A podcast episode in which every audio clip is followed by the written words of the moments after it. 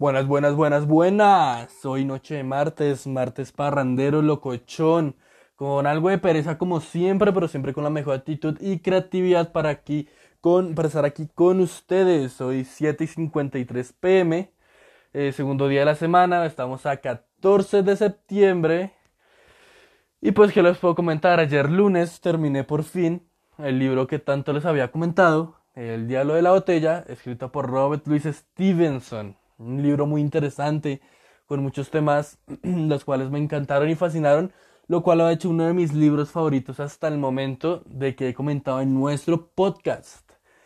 Eh, ustedes saben, de, pues hoy vamos a hablar pues de este libro, ya que me lo terminé ayer, vamos a hablar directamente de este libro, pues ustedes saben que nuestro podcast es prácticamente de todo, pero más que todo sobre literatura, pues literatura, todo lo que tenga que ver con literatura, cuentos, libros, historias, eh, artículos periodísticos, ensayos, etcétera, todo lo que tenga que ver con literatura lo vamos a encontrar en nuestro podcast, los cuales invito a suscribirse, muchas gracias, y los cuales no se van a arrepentir. Hoy tocamos temas muy graciosos y de conocimiento urbano también, y también de conocimiento básico.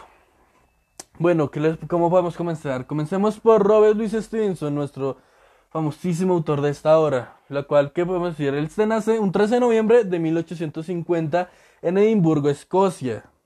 Eh, europeo, escocés, nórdico, ¿cómo decir? y muere en cerca de Apia, Samoa, el 3 de diciembre de 1894. Él fue un novelista, cuentista, poeta y ensayista británico pues si recordemos que Escocia era parte de...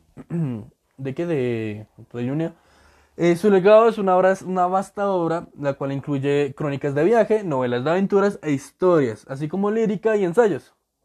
Se le conoce principalmente por ser el, autor de algunas de las historias fantásticas de aventura más clásicas de la literatura, como La Isla del Tesoro, la novela de aventuras Secuestrado, la novela histórica La Flecha Negra y la popular novela de terror El extraño caso de Dr. Jekyll y el señor Hyde.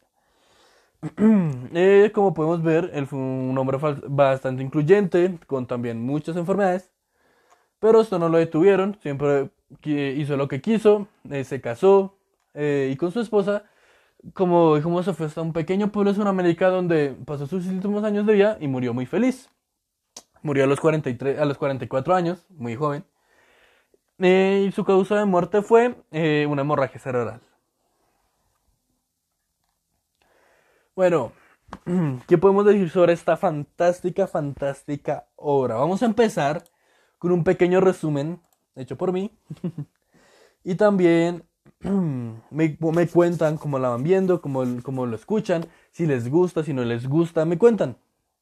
Bueno, podemos empezar diciendo que un día Kiwi, el cual es nuestro nuestro protagonista, nuestro personaje principal, nativo de Hawái, decide conocer otras tierras y se embarca en un buque que se dirige a San Francisco, donde se queda fascinado al ver una casa preciosa, cuyo dueño, en cambio, parece triste y solo. Kiwi se pregunta cómo el dueño de una casa tan hermosa puede ser tan infeliz. Tras enseñarle su mansión, el anciano, el, el anciano perdón, le muestra una botella de vidrio blanco en cuyo interior se, ver los, los se pueden ver los colores cambiantes del arco iris, también de un diablillo, y este diablillo le concedería cualquier deseo, excepto alargarle la vida.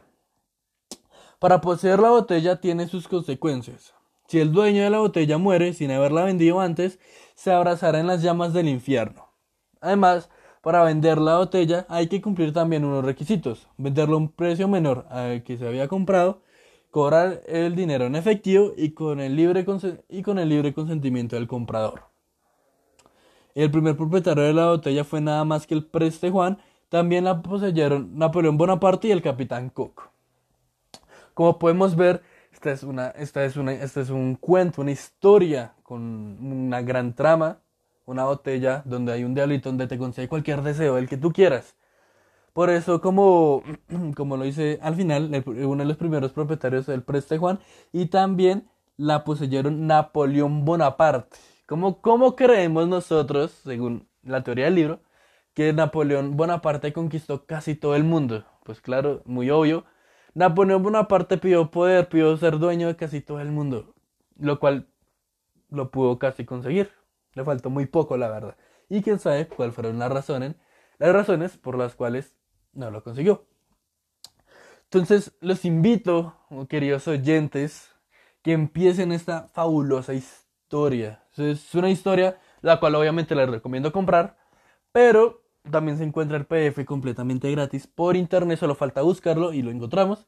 Y no, les juro que no se van a arrepentir de una historia tan fantástica y tan increíble como la que nos presenta Robert Louis Stevenson, la cual nos va a llevar a infinidades de, de imaginación, de, de deseos. Y, les, y a esto, para terminar, les llevo a esta pregunta.